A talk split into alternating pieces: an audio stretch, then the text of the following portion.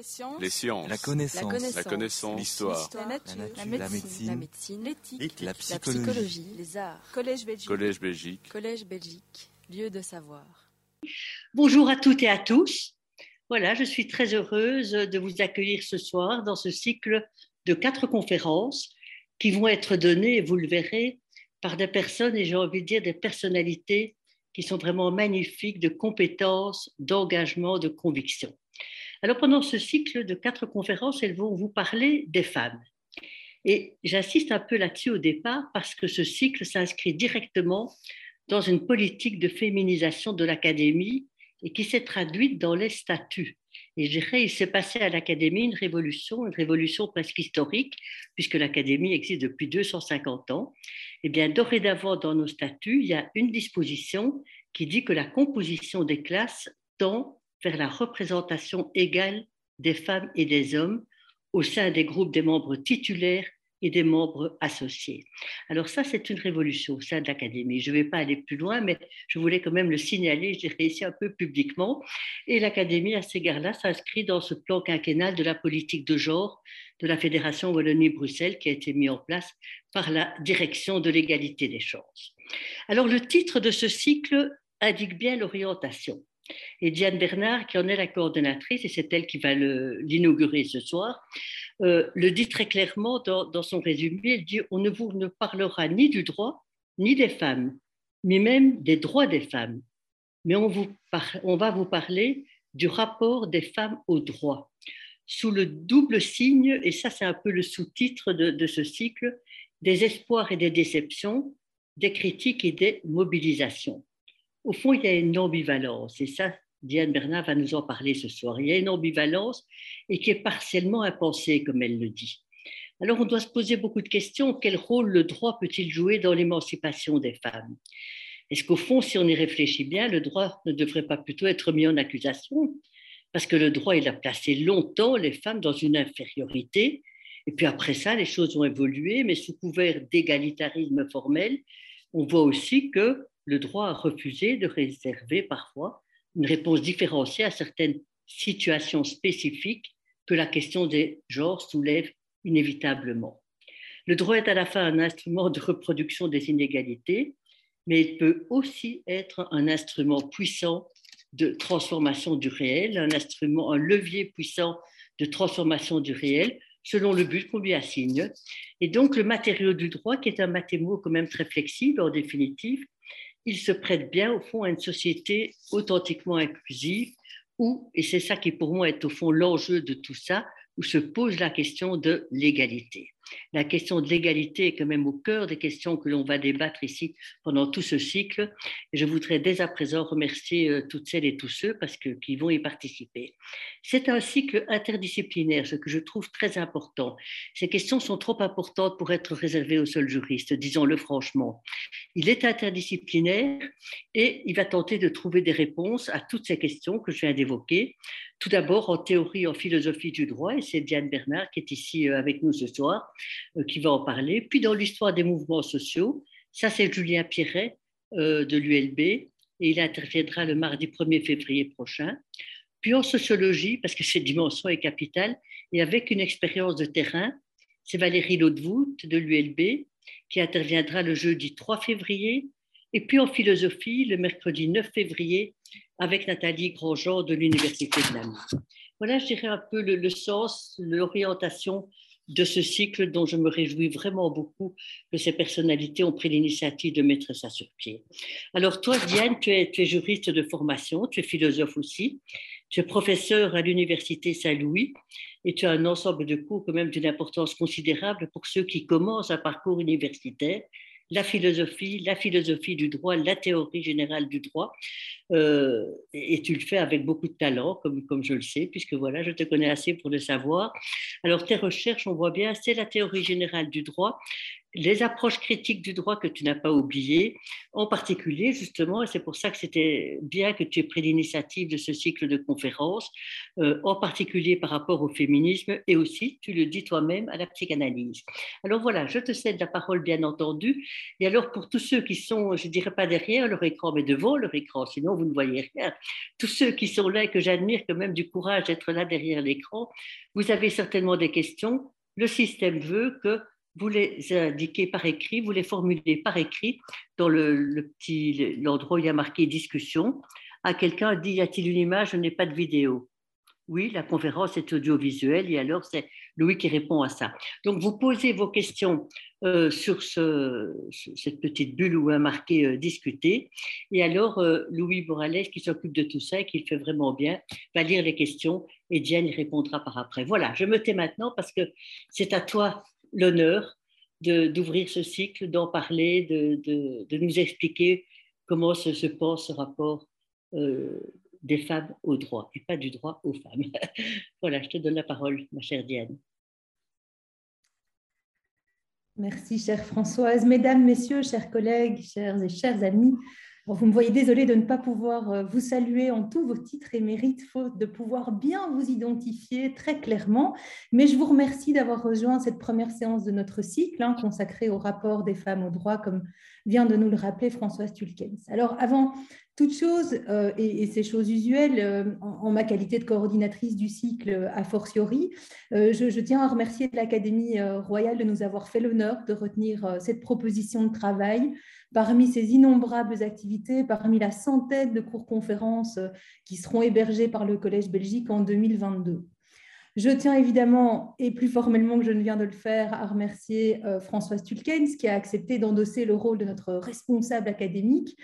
C'est d'autant plus important qu'on le sait, mais on ne le répète jamais assez, Françoise. C'est avec autant de talent que de courage que tu agis, que tu as agi, que tu continues à agir pour les droits fondamentaux, notamment ceux des femmes. Mes remerciements vont aussi, et, bien évidemment, à celles et celui qui ont accepté de me rejoindre dans cette entreprise, euh, devenant ainsi mes partners in crime, ou crime avec mon meilleur accent, euh, dans le cadre prestigieux de l'Académie, soit chronologiquement, François Sulkens les a cités, Julien Pierret, Valérie Ledevout et Nathalie Grandjean, qui nous instruiront tout prochainement et, et bon, en fait, dont je n'ai que la maigre prétention d'introduire les réflexions au vu de leurs grandes expertises respectives. Avant d'entrer dans le vif du sujet, je vais encore me permettre deux adresses euh, institutionnelles. Je saisis l'occasion de ce cours pour remercier d'abord euh, mes collègues du séminaire interdisciplinaire d'études juridiques, un centre qu'a cofondé François Host, hein, qui est lui aussi membre de l'Académie, un centre de recherche donc, de l'Université Saint-Louis, dont je fais partie avec grand enthousiasme et qui a, il faut le souligner parce que ça n'est vraiment pas si fréquent, qui a euh, réservé une vraiment belle place à mes recherches sur les femmes et les féminismes, parmi toutes les analyses qui y sont menées sur le phénomène juridique contemporain. Autre et dernière adresse institutionnelle, je saisis également l'occasion de ce cours pour saluer le travail de mes consoeurs au sein de Femenlo. Femenlo, c'est une association qui, qui, qui, rassemble, pardon, qui ressemble aussi sans doute, mais qui rassemble des femmes juristes féministes dont l'action et la réflexion me nourrissent sans cesse et euh, transparaîtront, vous le percevrez peut-être, dans ce que je vais tenter de vous dire aujourd'hui. Ceci étant dit, au travail, Françoise Tulkens l'a dit, ce cycle, il est fondé, euh, ou il est intitulé ou consacré au rapport des femmes, entre, euh, des femmes au droit. Je vais y arriver, excusez-moi. Pour le dire autrement, ce cycle, il est finalement fondé sur un constat qui est tellement manifeste qu'il est quasiment niais. Niais comment? Eh bien, l'histoire, me semble-t-il, tout comme une étude fort rapide des règles en vigueur, nous montre quoi? Nous montre que le droit, en général, est un outil d'émancipation et de domination à la fois. François Sulkens l'a dit tout à l'heure, que le droit est un état du conservatisme autant qu'un progressisme, que le droit est un rouage de l'ordre établi autant qu'un moyen de faire évoluer les choses. C'est là que se loge l'ambivalence euh, évoquée dans le titre de cette intervention, euh, titre par lequel je voulais donc vous inviter finalement à appliquer ce constat très élémentaire sur le droit en général à la situation singulière des femmes. Cette ambivalence, on a eu l'occasion de la démontrer en droit positif avec l'association Femelo que j'ai évoquée, euh, ainsi qu'avec de nombreuses autres personnes qui se sont jointes à nous à cette occasion-là, notamment toujours. Et donc, cette ambivalence, je disais, on a pu euh, la, pointer, la démontrer dans une publication qui date maintenant de mars 2020, donc il y a deux ans, un code commenté de droits des femmes qui est paru à cette époque-là chez Larcier. Finalement, ce qu'on lit dans ce code, c'est que le droit belge a permis et permet de garantir les droits des femmes, mais dans un même mouvement, ce même droit belge contribue au maintien de certaines inégalités entre les hommes et les femmes. Mon propos ici ne relèvera pas de pareilles études technico-juridiques, et pas seulement parce que euh, je vous invite à acheter ce code, non, plutôt parce que j'avais envie ici d'aborder les choses sous un angle différent, un angle différent à deux égards. Un angle différent par son approche, d'une part, et par son objet, d'autre part, approche et objets qui ne relèveront pas d'abord du droit positif, même si euh, je rassure les plus juristes d'entre vous, euh, euh, réels ou, fantasmés, approche juridique donc que j'évoquerai quand même à l'occasion de divers exemples. Une approche, disais-je, est un objet qui ne relève pas tout à fait du droit positif. Quant à l'approche, je m'inscrirai ici dans ce qu'on appelle communément les approches féministes du droit. Les approches féministes du droit, c'est un courant, un courant de philosophie, de théorie du droit plutôt, interdisciplinaire, qui est très répandu, très bien installé finalement dans le monde anglo-saxon, mais qui est encore euh, méconnu, peut-être même euh, décrié dans le monde francophone. Ce courant, que sont les approches féministes du droit, il est nourri de, diverses disciplines et il consiste en quoi? Je, vais citer, euh, je prends mes notes, citer Anne Réviard à ce sujet. Il consiste Anne Rivière, c'est une sociologue euh, qui est professeure à Sciences Po Paris.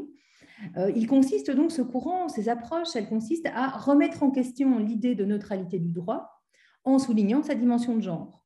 Il consiste aussi, et par là, euh, en une inscription dans un effort de remise en cause de l'ordre existant à partir d'un point de vue centré sur les femmes. Et il consiste enfin en une ambition, une ambition de transformation sociale politique.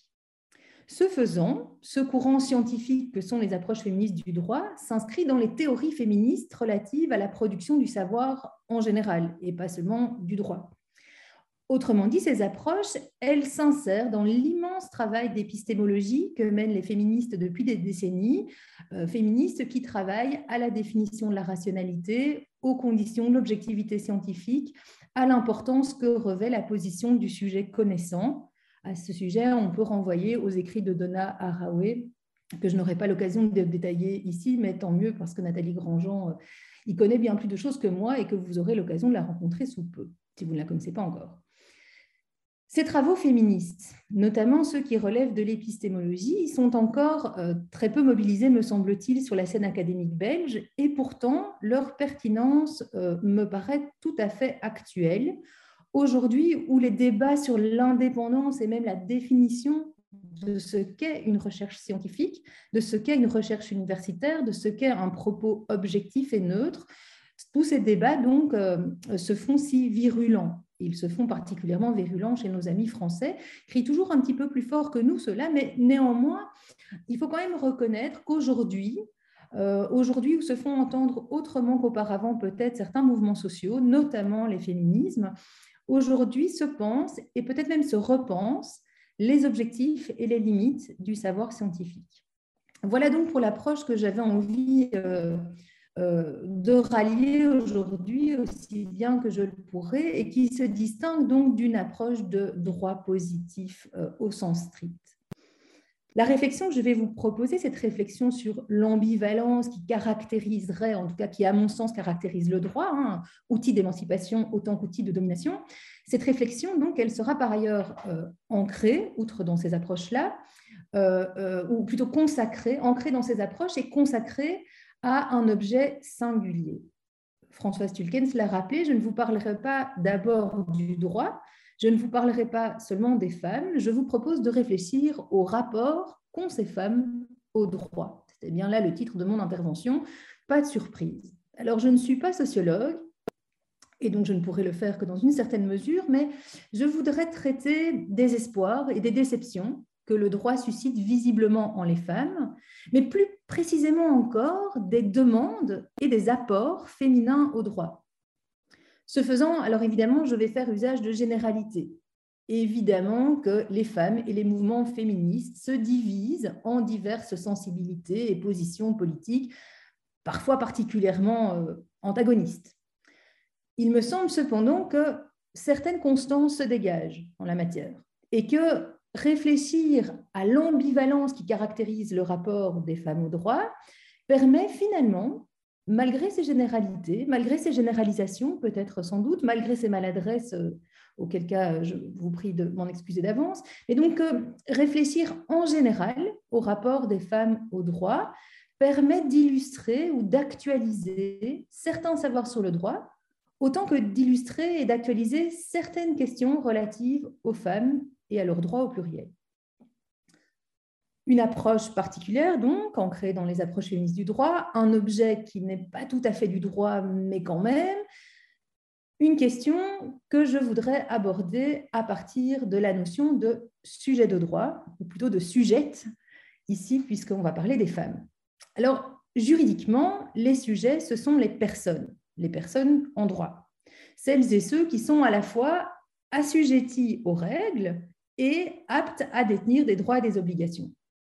Les personnes en droit, les sujets, ce ne sont pas les objets juridiques, les meubles ou les immeubles, que sais-je. Je suis une personne juridique, je fais donc l'objet de règles qui définissent ma personnalité en droit, je suis assujetti à ces règles qui définissent ma personnalité, autant que je peux agir sur la base de ces règles, en justice notamment. Autrement dit, en droit, et ici notamment, on prête, euh, comme dans l'usage courant d'ailleurs, euh, deux significations au terme sujet. Et c'est la même chose quand on consulte euh, un, bon dictionnaire incluant une étude un petit peu, ou en tout cas une mention étymologique. Le mot sujet, il vient d'une part du latin, enfin en tout cas on en trouve des, des racines d'une part dans le latin subjectus, donc l'idée de sujet, l'idée d'assujettissement, de sujet du souverain.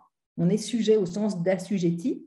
Et d'autre part, euh, quand on va vers le bas latin, subject, euh, le mot sujet renvoie à l'idée de substance, de sujet de la phrase, au sens même grammatical du terme, par opposition cette fois donc à l'idée d'objet.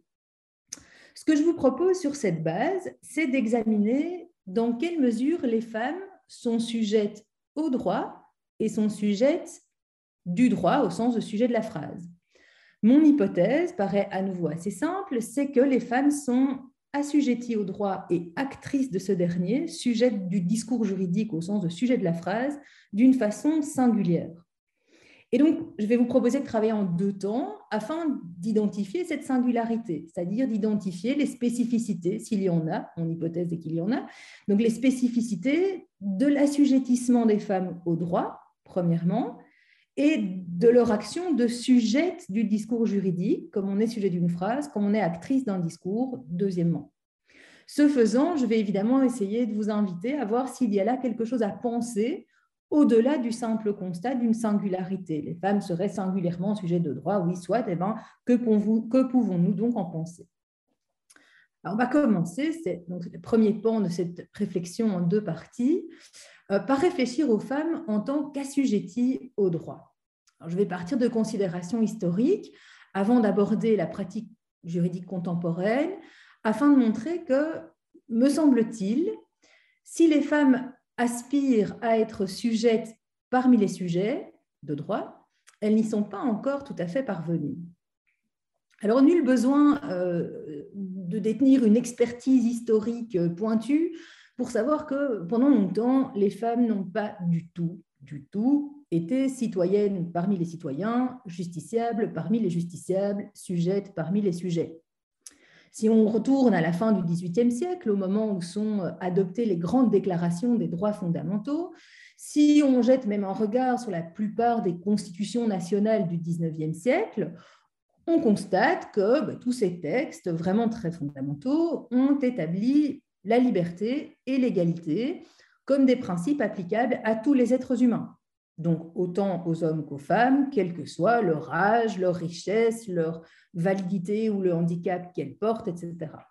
L'usage du mot homme comme euh, dans Tous les hommes naissent égaux et libres en droit, hein, premier article de la Déclaration des droits de l'homme et du citoyen de 1789, l'usage du mot homme, donc, visait bien l'universalité, comme dans l'expression droit de l'homme.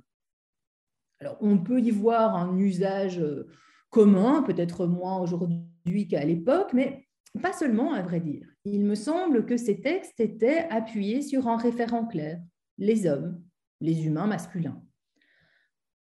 On voit, c'est vrai, au coin de certains débats, même en 1789, une forme de prise en compte des femmes, mais elle est toujours restée vraiment très marginale. Par exemple, sous des aspects biologiques, la maternité, ou culturels, le statut social dans toute son ampleur, la situation des femmes ne se trouve en fait pas prise en compte dans ces textes fondamentaux. Alors au-delà euh, des textes eux-mêmes, de la lettre de la loi, voilà, en tout cas du, texte juridique, on sait que l'acquisition de droits effectifs par les femmes ne s'est ensuite pas révélée rapide et qu'elle n'a souvent été possible qu'à l'issue de luttes sociales franchement intenses. En France, après 1789, donc juste après la Révolution, on a envisagé hein, d'accorder le droit de vote aux femmes, et puis finalement on s'est dit oui c'est vrai, par principe elles ont le droit de vote, mais alors là vraiment, je cite les débats, le moment n'est pas bon pour mettre ce droit en vigueur. Ah. En Belgique, ben, il faudra du temps et en fait deux guerres mondiales pour que les femmes obtiennent le droit de vote. En Belgique toujours, l'école primaire n'a été ouverte aux filles qu'en 1847, les universités dans leur ensemble en 1883, le barreau en 1922, bon, ça a mis du temps. Quant au droit à hériter, il a progressé hein, doucement au cours du 19e siècle. C'est vrai, il a progressé plus rapidement en tout cas que la majorité légale des femmes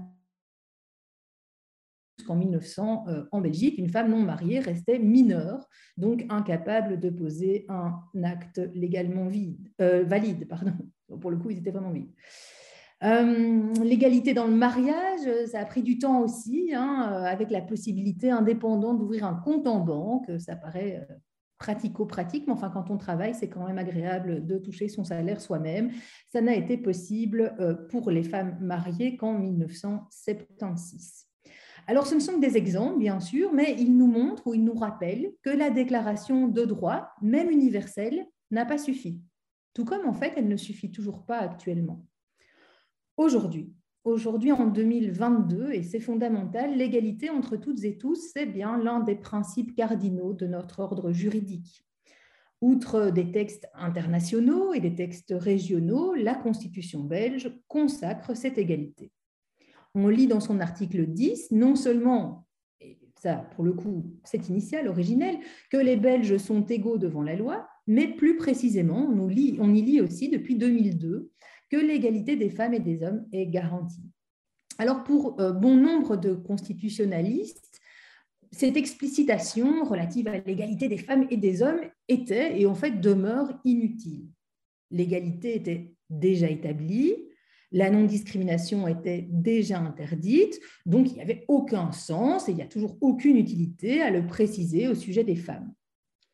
Pourtant, cette adjonction avait été proposée et elle a été largement euh, votée. Hein. Un seul parti, le Vlaamsblok, s'étant abstenu. Donc cette proposition, euh, elle, elle a néanmoins été déposée par plusieurs sénatrices issues de quatre partis flamands et de trois partis francophones, sénatrices qui poursuivaient l'objectif que l'égalité entre les hommes et les femmes ne soit pas seulement implicitement consacrée dans la Constitution.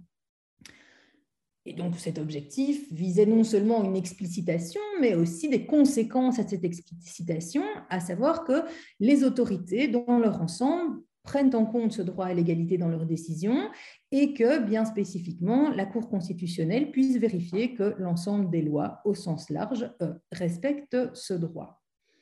Toujours est-il qu'aujourd'hui, et pas plus qu'à la fin du XVIIIe siècle, établir un droit ne suffit pas, même s'il est explicite. La légalité n'est pas synonyme de l'effectivité. Inscrire dans un texte n'implique pas que dans la pratique et dans les faits, le droit soit acquis. L'établissement en droit ne rend pas les choses applicables et justiciables, en tout cas pas toujours. Alors, Attention, je ne dis pas qu'il n'y a pas eu d'évolution. Hein. Bien sûr, euh, l'égalité a progressé, j'en ai donné quelques étapes tout à l'heure. Euh, cette égalité, elle a progressé, c'est vrai, mais elle n'est pas acquise. Et ça, il me semble qu'on l'observe dans, dans, divers domaines de la pratique juridique. Aujourd'hui, c'est vrai, il est, et heureusement, il est indéfendable et même illégal de prôner des réglementations ouvertement sexistes. Le risque que soient menées des politiques inégalitaires, ceci dit, n'a pas disparu, tout comme n'ont pas disparu l'ensemble des résidus d'un fonctionnement social qui ne traitait pas euh, les femmes comme des hommes. Julien Pierrel montrera, je crois, à propos de la représentativité en politique et de l'accès au pouvoir, euh, je vais m'en venir ici à deux exemples, l'un en matière civile et l'autre en matière pénale. En droit civil d'abord et plus précisément, plus précisément pardon, en droit familial. le droit familial, c'est un domaine au sujet duquel d'aucuns, et ils sont nombreux, s'offusquent que les mères aient injustement l'avantage sur les pères. Ceci dit, dans la pratique, on observe quand même que les femmes assument bien davantage les charges de la parentalité que leurs congénères masculins.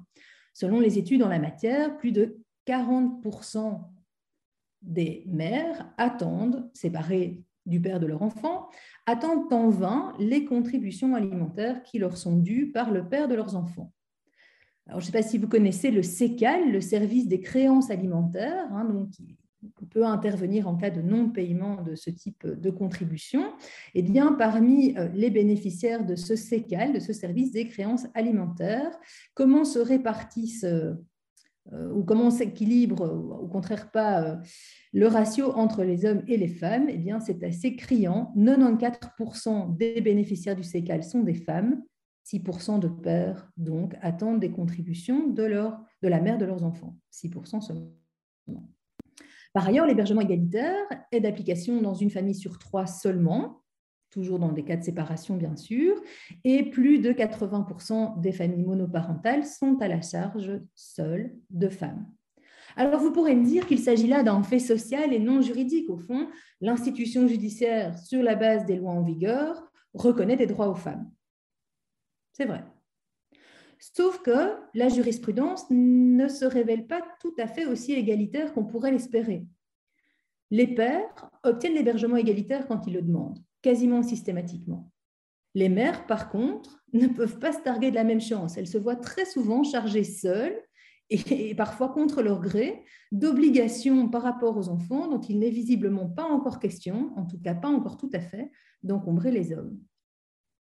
Ne pas s'arrêter donc à l'idée première d'une sorte de privilège qui serait celui des mères. L'expérience des familialistes montre bien autre chose. Autre exemple d'égalité, disons pas encore vraiment effective et pas encore assez à mon sens, le droit pénal. Alors dans les textes d'abord, la criminalité, elle est définie de façon neutre, alors même que pour l'ensemble des infractions, environ 80% des suspects sont des hommes je vous cite ici euh, non pas euh, des statistiques euh, vaguement biaisées, enfin je, crois que non, ce sont les statistiques de, criminalité établies par la police fédérale dans son rapport daté de 2021. Une criminalité, des infractions, donc définies de façon neutre, mais 80% de suspects masculins. Cette disproportion est encore plus massive pour les faits de violence sexuelle. Les hommes forment environ 95% des prévenus pour viol, par exemple, et les femmes forment environ 85% des victimes d'infractions sexuelles. La neutralité textuelle du Code pénal actuel vient d'être confirmée au cours euh, des débats parlementaires et dans le texte même du projet de réforme du Code pénal dans le pan qui concerne les infractions sexuelles, euh, partie euh, du projet de réforme qui est actuellement en discussion à la Chambre. Alors, ce qui est embêtant, c'est que si on comprend l'idée de la neutralité, enfin en tout cas on, on lui prête des vertus démocratiques sans doute, euh, la pratique ébranle vraiment la pertinence de ce choix. Alors, c'est vrai que par principe, euh, les caractéristiques des justiciables, hommes ou femmes, n'ont a priori pas d'intérêt en droit pénal. Homme ou femme, euh, euh, vieille ou jeune, grand ou petite, euh, à vrai dire, si vous êtes victime d'une infraction, a priori, ça ne devrait pas jouer. C'est-à-dire que vous êtes victime d'une infraction, ma foi, quelles que soient vos caractéristiques, vous pourriez être traité de la même façon. C'est le cas parfois. Si vous, faites, si vous vous faites voler votre vélo, on pourra peut-être vous reprocher de ne l'avoir pas euh, cadenassé, mais par contre, on ne va pas vous rendre responsable d'une façon ou d'une autre euh, de cette infraction, de cette, euh, dont vous êtes victime de cette mésaventure parce que vous étiez grande ou petite, provocante ou pas, ou bien parce que vous aviez acheté un si joli vélo que franchement, c'était un petit peu de la provocation à l'égard des personnes qui voudraient le voler. En principe, en droit pénal, les qualités des personnes n'ont pas beaucoup d'influence, voire n'en ont pas du tout. Sauf que, sauf que les femmes ne sont pas tout à fait traitées de cette façon-là, a fortiori quand il s'agit d'infractions sexuelles. Infractions sexuelles dont je vous rappelle, elles forment plus de 85% euh, des victimes. En la matière, donc en ce qui concerne les infractions sexuelles, les caractéristiques et même l'attitude des victimes sont centrales, visiblement, dans la jurisprudence on y trouve une flopée de motifs, et ça revient sans cesse, motifs qui sont fondés sur les qualités attendues des femmes, qui doivent être séduisantes mais pudiques, sobres, fidèles, hétérosexuelles. Pour le dire autrement, on constate que les addictions ou intoxications, les aventures extra-conjugales ou l'homosexualité, parmi d'autres exemples, sont visiblement des facteurs qui affaiblissent beaucoup les plaintes. Alors tout récemment, enfin c'était en mai dernier, le 21 mai dernier, l'Italie a été condamnée par la Cour européenne des droits de l'homme précisément pour ce genre de pratique, plus précisément pour les motifs euh, dans une décision rendue en appel. Euh, c'était une affaire de, viol collectif et euh, la juridiction d'appel avait retenu dans ses motifs divers éléments relatifs à l'habillement, aux préférences sexuelles de la victime. La Cour a considéré que euh, les juridictions italiennes n'avaient pas là respecté ces droits fondamentaux et avaient même, euh, je cite de mémoire, donc je ne cite pas tout à fait, euh, tenu des propos aptes à faire perdre leur confiance aux justiciables, de faire perdre la confiance en, en la justice des justiciables. Alors, condamnation italienne, c'est vrai, il me semble fort possible, pour ne pas dire probable, que la Belgique se retrouve dans pareille situation non seulement pour la façon dont les victimes sont euh, traitées, dont les qualités et l'attitude des victimes est prise en compte euh, lorsqu'il s'agit d'infractions sexuelles, mais aussi quand on observe l'euphémisation euh, des faits qui caractérisent vraiment souvent les décisions en matière toujours d'infractions sexuelles. Quand une agression est qualifiée d'enfantillage, je cite entre personnes tactiles, je cite toujours, on peut quand même s'inquiéter ou en tout cas s'interroger. Alors bien sûr, il y a toute une série d'initiatives qui existent, euh, on, les voit fleurir dans les médias et dans les déclarations politiques, c'est une, fort bonne chose, euh, et, diverses mesures ont été adoptées par des services euh, transversaux pour lutter contre la violence entre les partenaires, donc au sein des couples, pour lutter contre la violence sexuelle, contre les crimes d'honneur, etc. Ces mesures sont adoptées, c'est fort bien, mais elles ne suffisent pas encore, me semble-t-il, à remplir nos obligations, nos obligations constitutionnelles et aussi nos obligations internationales, euh, en particulier celle de la Convention sur la prévention et la lutte contre la violence à l'égard des femmes et la violence domestique, Convention sur la prévention et la lutte contre la violence à l'égard des femmes et la violence domestique, une convention dite Convention d'Istanbul, parce que c'est là qu'elle a été signée et qui date de 2011. Alors, je vous ai donné un petit exemple en droit familial, un petit exemple en droit pénal. Euh, ce ne sont vraiment que des exemples. C'est-à-dire qu'il y a des dizaines d'autres questions de droit pratiques qui euh, continuent à, malgré le principe constitutionnel d'égalité, euh, nourrir certaines inégalités. Des inégalités donc soutenues par la pratique juridique qui se répète en fait partout, c'est-à-dire bien sûr dans les salles d'audience, mais pas seulement, dans les foyers, dans les rues, dans les lieux de travail, dans les prisons, dans les campus universitaires. Ces inégalités, elles traversent les lignes sociales et générationnelles. En plus, elles se combinent euh, parfois, hélas, avec d'autres oppressions. Être une femme et être pauvre, être une femme et migrer, être une femme et n'être pas blanche, tout ça, c'est autant de double peine. Ces inégalités, plus encore, elles se manifestent aussi en domino.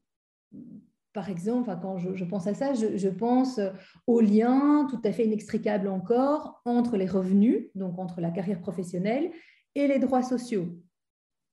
Alors, quand on constate, et, j'ai consulté euh, avant de, l'affirmer, le rapport euh, daté de 2021 qu'ont produit euh, Stadbel et l'Institut pour l'égalité des femmes et des hommes, donc quand on constate que l'écart salarial demeure considérable, que la diminution de cet écart est encore seulement, je cite toujours ce rapport, très progressive, on comprend que les conditions à l'aide sociale et le calcul de la pension, qui sont terriblement liées à la question du revenu, que ces conditions à l'aide sociale et que le calcul de la pension sont évidemment pas neutres.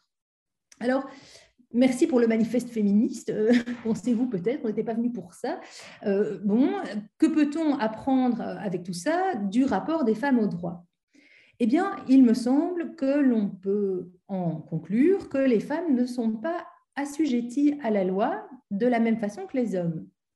Que malgré le principe constitutionnel qui est l'égalité, qui est l'article de la Constitution tout à l'heure, les sujets de droit ne sont pas traités à la même enseigne que les sujets de droit. On peut en tirer cela comme conclusion, mais sans s'arrêter à cela, parce qu'il me semble tout autant que les femmes ne cessent pas de s'adresser au monde juridique, qu'elles espèrent visiblement une meilleure prise en compte de leur situation par la législation, une réception de leurs plaintes en tant que citoyennes parmi les citoyens, une évolution de la jurisprudence qui permette un traitement euh, judiciaire égalitaire, etc. Les femmes revendiquent explicitement une autre politique criminelle au sein des parquets, une autre approche par les juges de la famille, un positionnement plus fin du législateur en matière sociale, etc., etc. Pour le dire autrement, il me semble que les femmes cherchent aujourd'hui encore à obtenir une place de sujette parmi les sujets, de justiciable parmi les justiciables, qui ne l'auraient pas encore tout à fait acquise. Alors, très exactement, très concrètement, euh, OK, il s'agit de mettre en œuvre de façon plus effective et véritablement égalitaire les règles qui sont déjà en vigueur. Est-ce qu'il faut faire autre chose? Eh bien, la question n'est pas tranchée, me semble-t-il. La question fait débat entre celles qui aspirent à des droits spécifiques et celles qui revendiquent que le traitement de droit commun ne soit plus défini en référence au sujet mâle.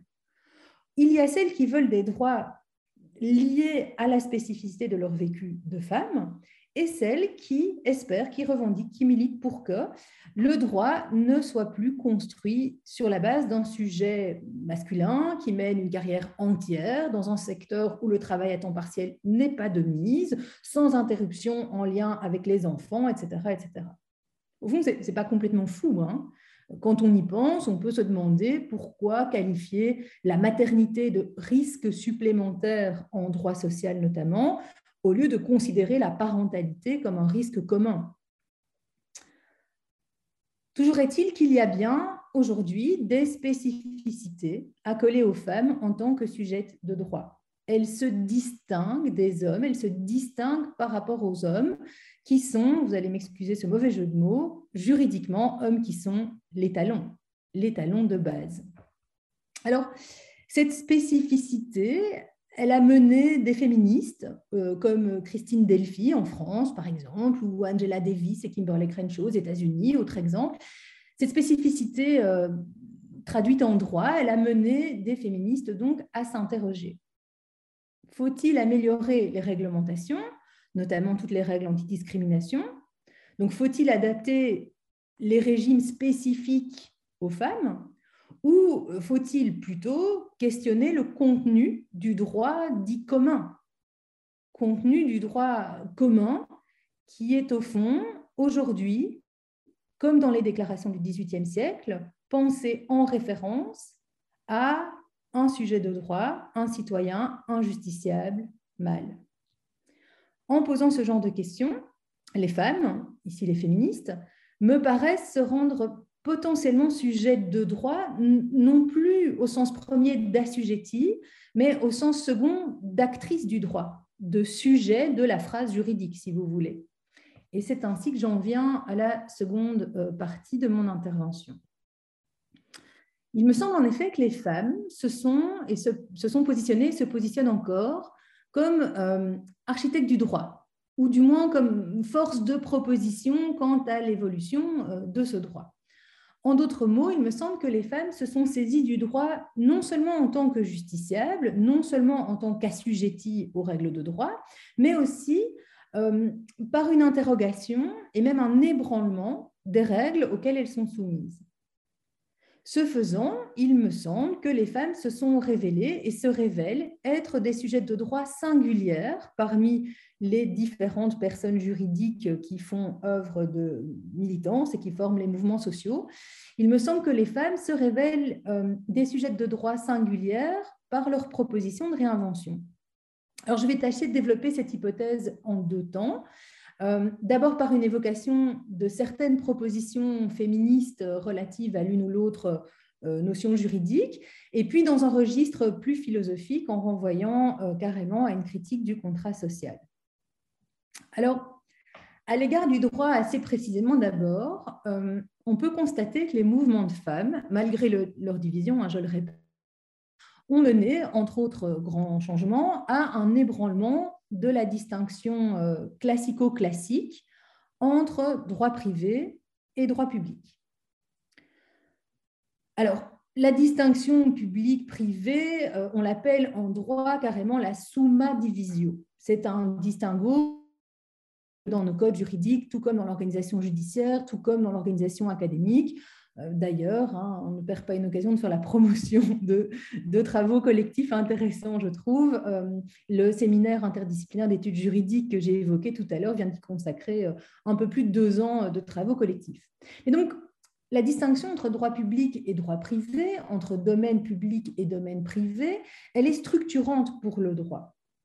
Et il me semble que les mouvements de femmes, ont conduit à une évolution à cet égard, à un ébranlement de cette distinction et à un changement des règles en vigueur.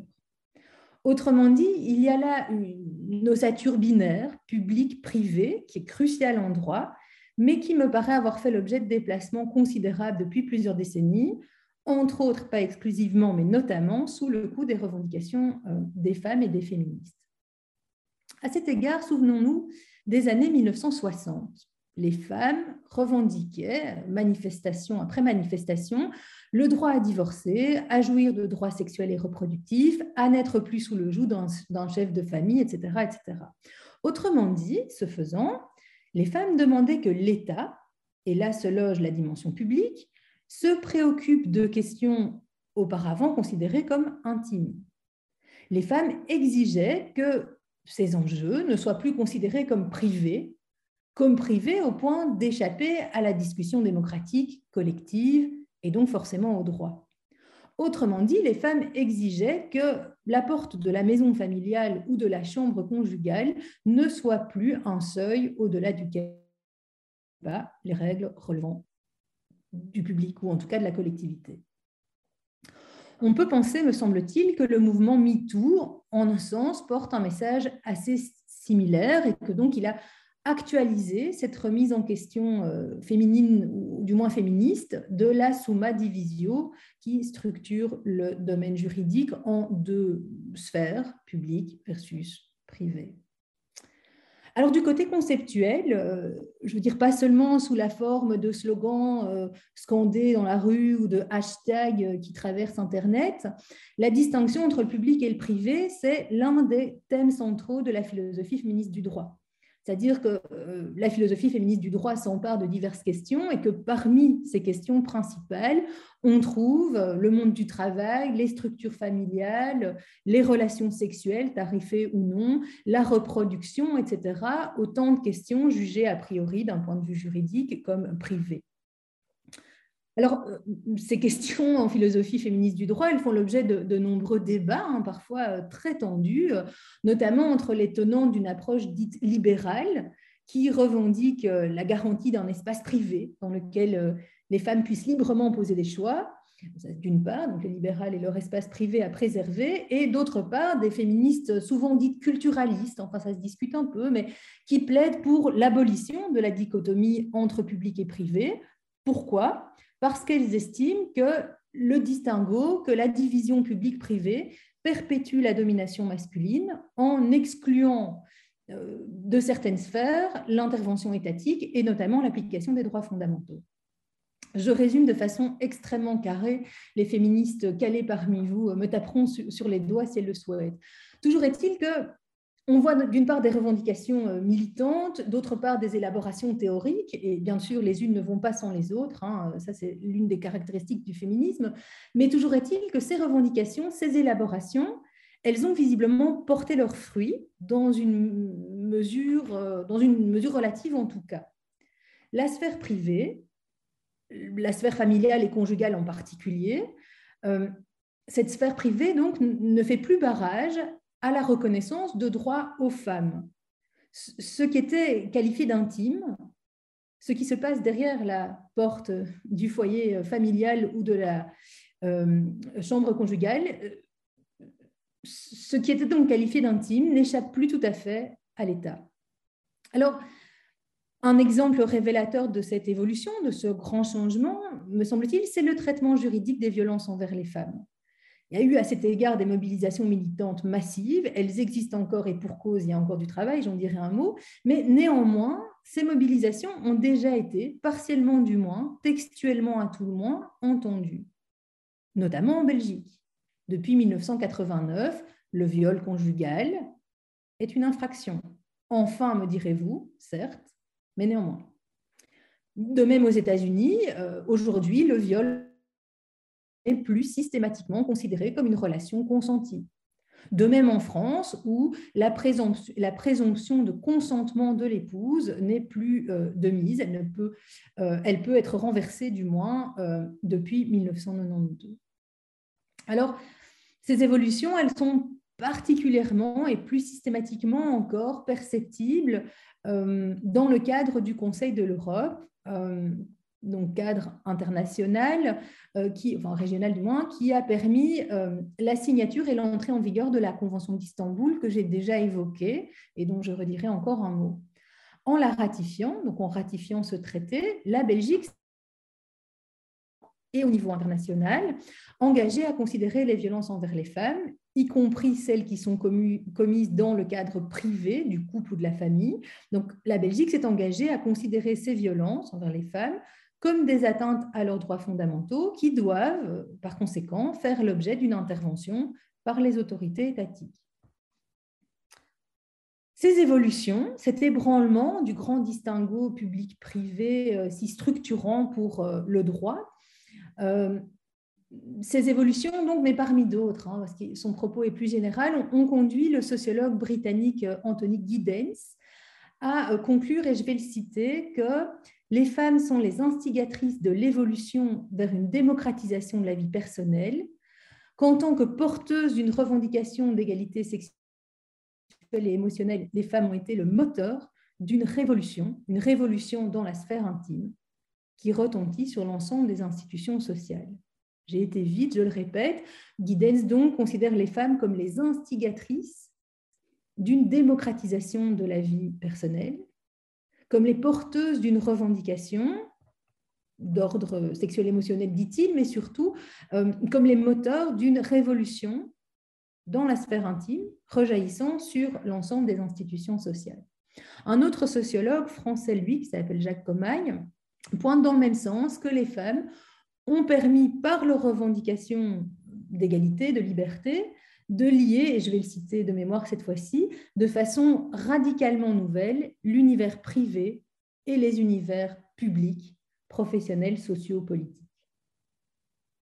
Ainsi donc, en tant que sujette au droit, mais aussi sujette de droit, les femmes agissent en tant que justiciables, mais pas seulement elles se font, me semble-t-il, les véritables je, les véritables sujets de la phrase, du discours juridique. Pas les seuls, bien entendu, mais des sujets parmi d'autres, des sujets parmi les autres je. Les évolutions de la frontière entre public et privé, traduites en droit, comme je viens de le dire, en sont un exemple. Il y en a d'autres. Je pense par exemple notamment aux propositions des féministes états-uniennes à l'instar de Kimberly Crenshaw par exemple, qui ont considérablement fait évoluer le droit à la non-discrimination en montrant et en démontrant à quel point les catégories de cette branche de droit s'appliquaient euh, formelles, ou pas du tout bien, à vrai dire, euh, à la réalité vécue par les femmes noires. Tout ceci me paraît condenser, à vrai dire, l'ambivalence euh, qui fait l'objet de mon intervention.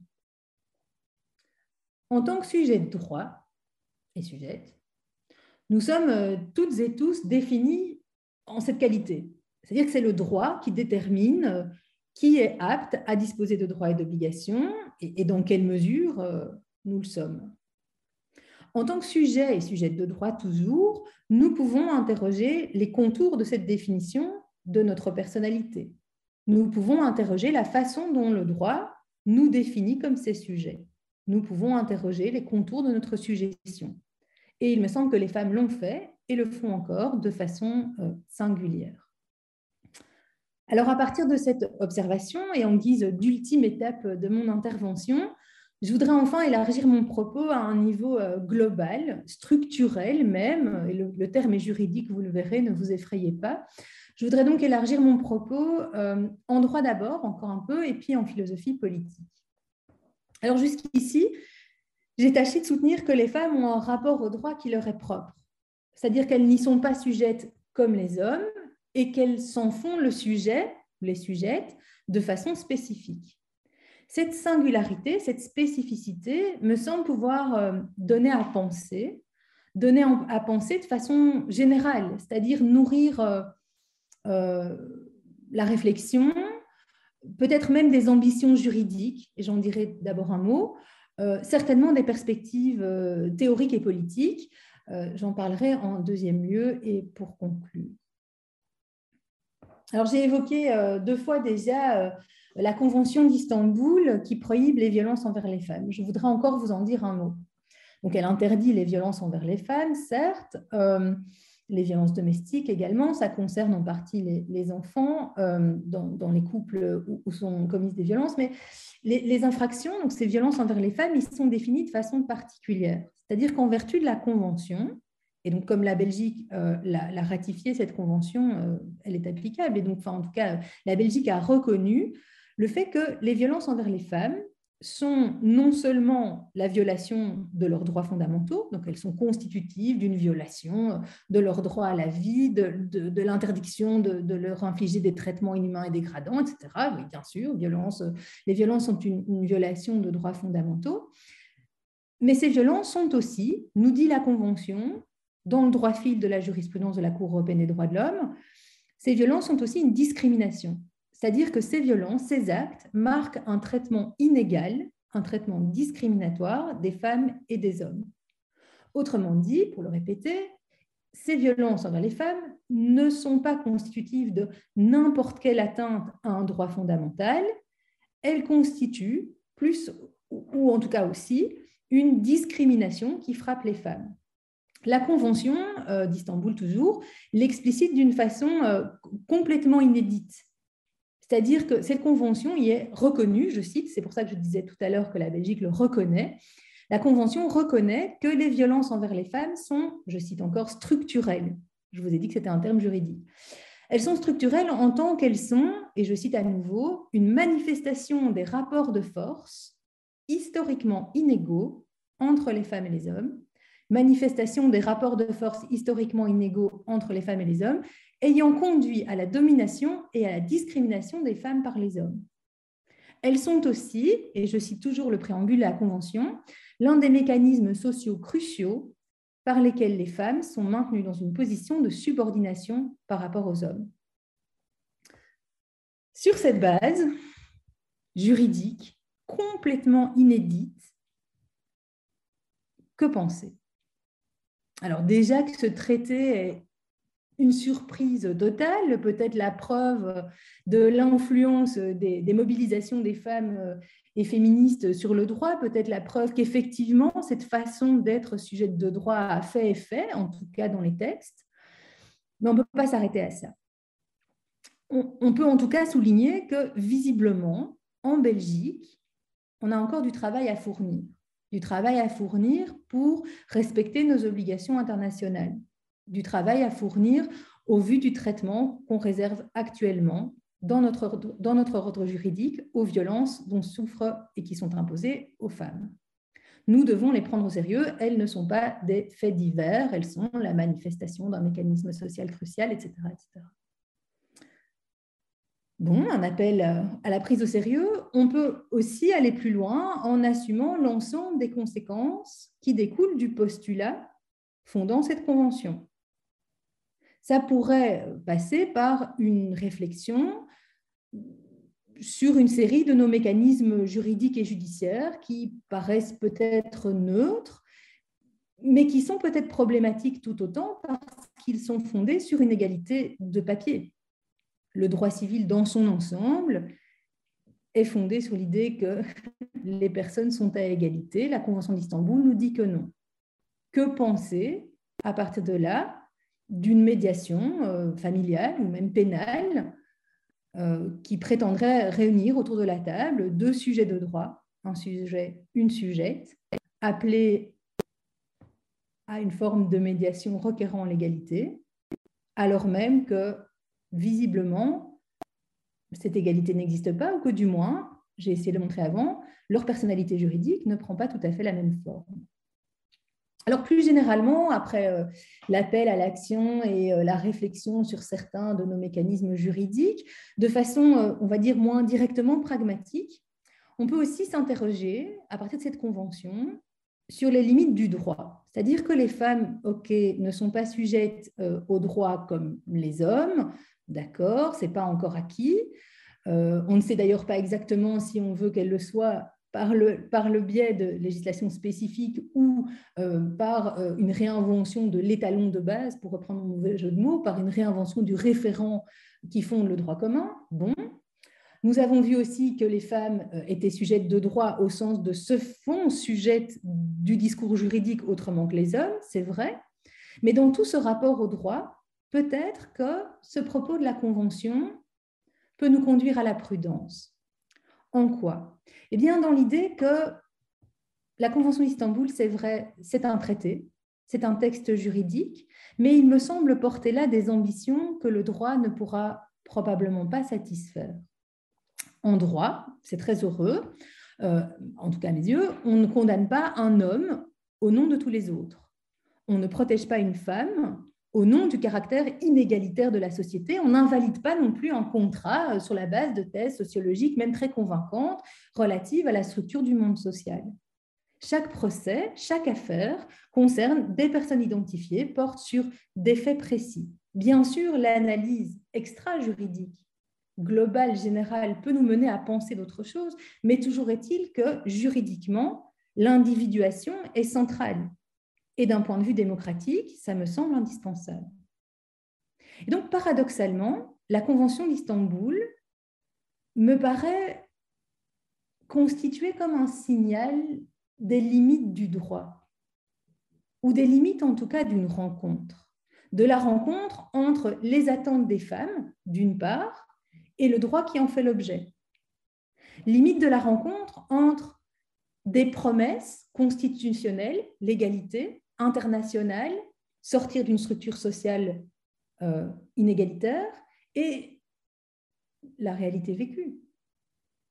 Malgré la façon particulière dont les femmes peuvent agir en tant que sujettes actrices du droit,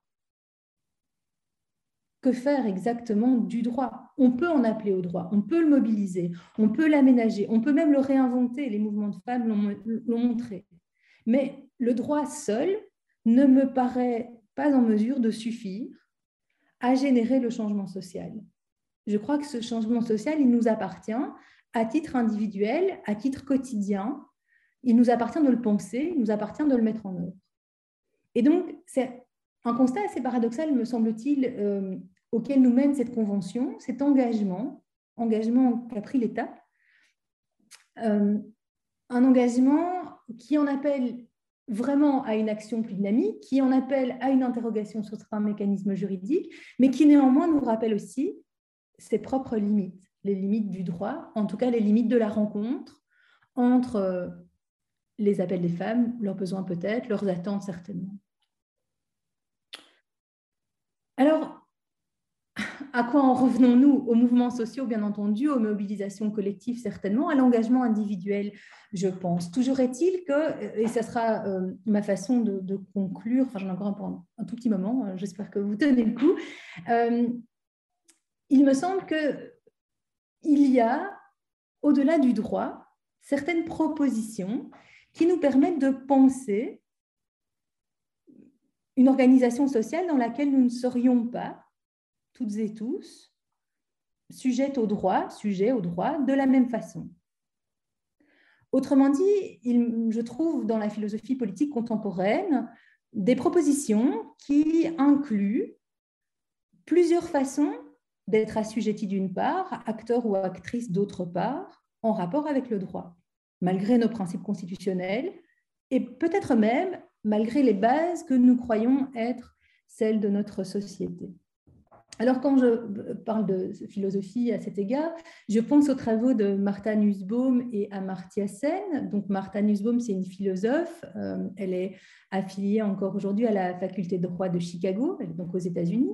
Et je pense aussi aux travaux d'Amartya Sen, qui est donc un philosophe et un économiste indien, qui a d'ailleurs obtenu le prix Nobel en 1998 pour ses travaux d'économie. Sen et Nussbaum, ils ont travaillé ensemble et ils se positionnent ensemble et séparément, dépendant de, leurs écrits, euh, ils se positionnent tous deux en porte-à-faux à l'égard du contractualisme. Ils le font de façon innovante, me semble-t-il un petit rappel pour les moins philosophes parmi nous, le, contractualisme, c'est ce courant philosophique euh, qui date des Lumières, qui domine grosso modo la pensée politique euh, depuis plusieurs siècles, alors pas exclusivement, enfin on trouve quand même de façon très prégnante. Et donc c'est un courant philosophique qui, qui consiste à penser la fondation de l'État sous la forme d'un contrat.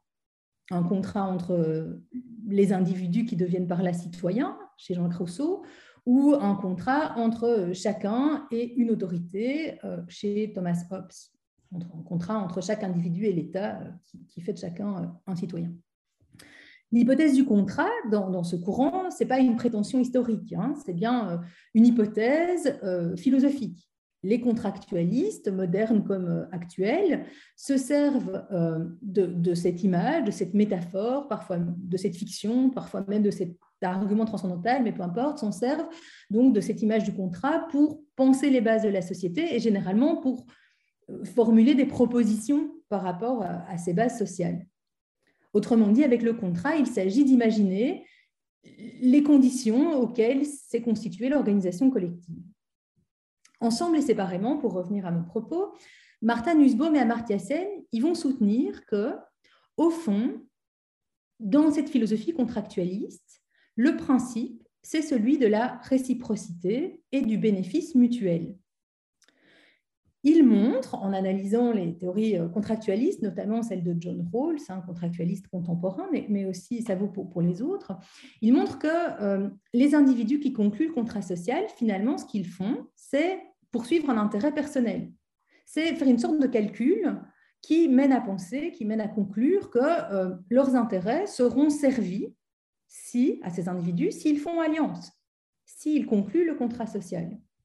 Et on peut s'en souvenir, ça vous rappellera peut-être vos classiques, que euh, oui, chez Hobbes, euh, les êtres humains, effrayés, malheureux, confient leur droit naturel à l'État, le Léviathan, afin que cet État puisse empêcher chacun de mettre la vie des autres en danger.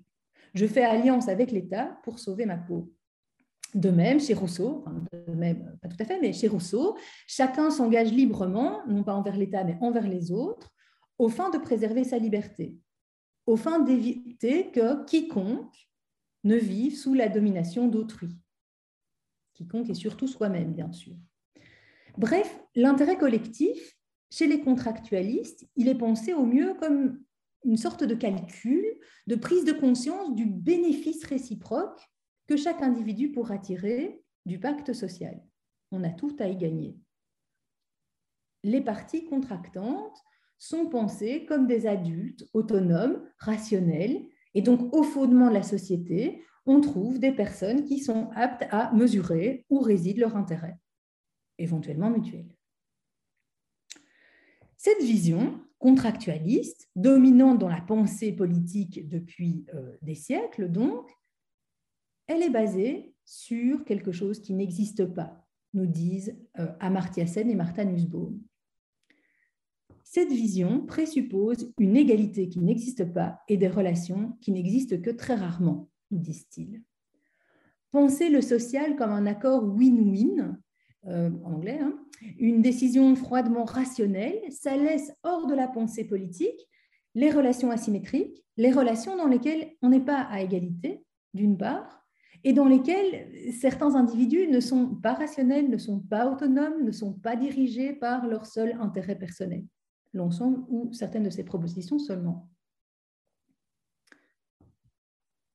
Aujourd'hui, je pense qu'on peut observer une contractualisation omniprésente des relations sociales. On peut penser aux politiques relatives à la sécurité sociale, à l'emploi, à la prison même, etc. La contractualisation, elle est partout, la pensée contractualiste est partout prégnante. Et cependant, entendons ce que Sen et Nussbaum nous disent là. ils nous disent les relations d'égalité et de calcul d'intérêt mutuel ne correspondent pas à la réalité. De façon permanente, nous sommes pris et prises dans des relations que Nussbaum qualifie d'asymétriques. La plupart des situations que nous connaissons, c'est leur propos, mais je suis très convaincue, j'imagine que vous le, vous le percevez peut-être, la plupart des situations que nous connaissons impliquent des individus qui ne sont pas égaux, en tout cas pas parfaitement. On peut repenser au préambule de la Convention d'Istanbul. La plupart des situations que nous connaissons impliquent des individus par ailleurs qui ne cherchent nécessairement un bénéfice mutuel. Alors, je pense évidemment plus ici à la question des violences, mais je peux prendre l'exemple euh, donné par Amartya Sen de ce qui, pour lui, est la plus évidente des relations asymétriques. C'est la relation d'un parent à un enfant. Lorsqu'on aide un enfant, lorsqu'on l'éduque, il ne s'agit pas de rechercher une réciprocité ou un, avantage mutuel, qu'il soit réel ou imaginaire par ailleurs.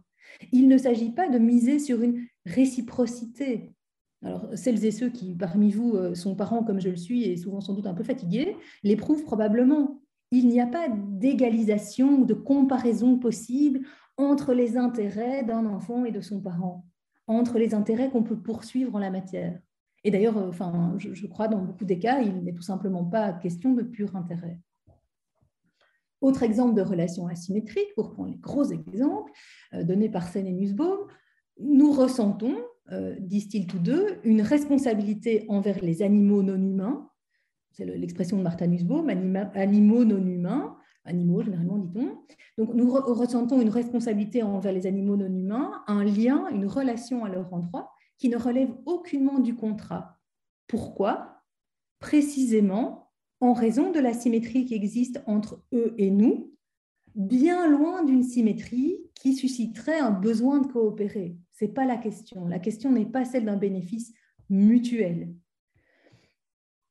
Bref, en général, nous agissons au moins partiellement dans le cadre de relations asymétriques où l'égalité n'est pas de mise, certainement pas de façon permanente et de façon parfaite, et où l'intérêt en fait n'est pas présent non plus.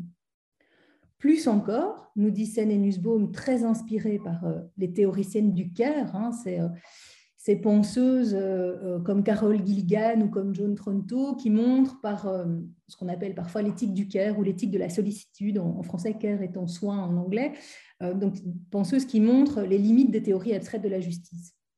Sénédusbaum donc répète ce, qu'il et ce qu'elle lise euh, dans, euh, dans cette traité et euh, nous montre ou nous disent, en tout cas pour moi ça a été très convaincant, à quel point nous agissons aussi sur la base de la vulnérabilité qui est la nôtre. À tout le moins au tout début de notre vie et à la toute fin de notre vie, nous sommes forcément vulnérables. Nous agissons sur cette base-là, et, certainement de façon peut-être encore plus perceptible si on est euh, dans la force de l'âge, euh, nous agissons aussi sur la base de la vulnérabilité des autres. Les relations sociales fonctionnent comme ça. Elles ne fonctionnent pas seulement, elles ne lient pas seulement des adultes rationnels qui calculent comment satisfaire leurs seuls intérêts.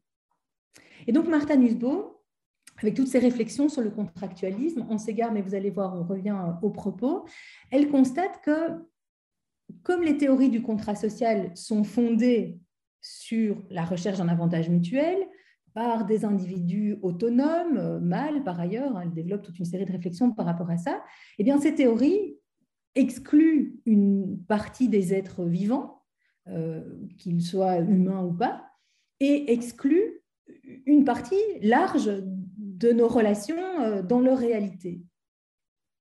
Donc, elle va pointer toute une série de manquements dans les théories contractualistes pourtant dominantes, je l'ai déjà dit, euh, et elle va souligner que ces euh, théories ont négligé, voire ignoré certains problèmes fondamentaux.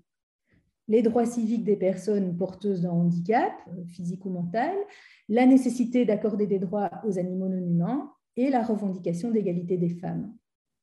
Pour Nussbaum, quiconque voudrait penser les fondements de la société de façon juste, et donc de façon juste en termes moraux, si vous voulez, mais aussi de façon juste en termes simplement d'adéquation avec la réalité.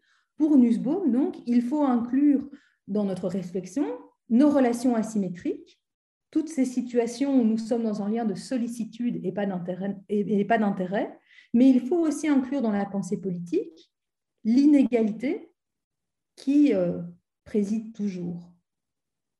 Il faut inclure dans la pensée politique, même la plus fondamentale, même quand on réfléchit aux bases comme les contractualistes, il faut prendre en compte, donc inclure le fait que nous ne soyons pas sujets et sujettes de droit de la même façon.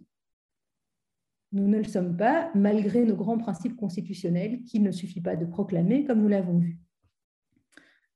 Alors mon propos ici, ce n'était pas euh, de pointer euh, que des femmes euh, féministes contribuent à la pensée politique. Bon, j'ai la faiblesse de croire que dans le cadre érudit et prestigieux de l'Académie, tout le monde est bien au courant. non, je voulais plutôt faire un écart par la philosophie politique contemporaine pour souligner, je l'ai dit mais je le répète, qu'il est possible, la preuve des philosophes le font, qu'il est possible de prendre au sérieux la spécificité de certaines suggestions au droit. Donc d'inclure dans la pensée politique la spécificité du rapport des femmes au droit. Plus encore qu'impossible, je pense qu'il y a là un crucial. Je crois qu'il est crucial de ne pas oublier, quand on pense en droit, quand on pense en politique, quand on pense en matière sociale, que nous ne sommes pas toutes et tous sujets et sujettes de droit de la même façon. Alors bien sûr, comme toutes les propositions féministes, ça ne concerne pas que les femmes. Hein. Vous l'avez entendu, j'ai évoqué les enfants, j'ai évoqué les animaux non humains, j'ai évoqué toutes les personnes euh, qui sont en situation de handicap. Il s'agit ici d'un projet d'émancipation qui concerne tout le monde, y compris les hommes. L'idée, c'est qu'à partir du vécu singulier des femmes, à partir de leur force de sujette, assujettie et sujette de la phrase, du discours juridique, il y a là, me semble-t-il, les bribes d'un projet d'émancipation qui dépasse, qui dépasse largement la seule question féminine. Prendre au sérieux les spécificités du rapport aux droits qu'entretiennent les femmes, la façon particulière qu'elles ont de s'en faire les sujets actifs, il me semble que c'est là l'une des voies qui pourrait nous permettre de respecter enfin pleinement le principe constitutionnel d'égalité, de nous organiser enfin d'une façon conforme à l'un de nos principes cardinaux. Je crois fermement que ça peut, à titre partiel, passer par le droit, mais de façon beaucoup plus fondamentale par l'action politique et sociale, les mouvements sociaux, c'est certain, et par l'action individuelle. L'action individuelle passe aussi par la pensée. Le fait de savoir que c'est possible de le penser, la fondation de la société, en incluant ces différences, me semble en tout cas un ferment particulièrement intéressant. De penser un projet politique en incluant l'inégalité plutôt que de postuler une égalité qui n'est pas de mise, quasiment jamais en fait. Et finalement, la Constitution, me semble-t-il, ne l'interdit pas, cette prise au sérieux de la singularité. Christine Delphi nous le rappelle, l'antonyme d'égalité, c'est inégalité et pas différence. Je vous remercie euh, à toutes et tous pour la patience et le courage d'une écoute sur Zoom et je vous souhaite une bonne soirée. Merci beaucoup à l'Académie encore.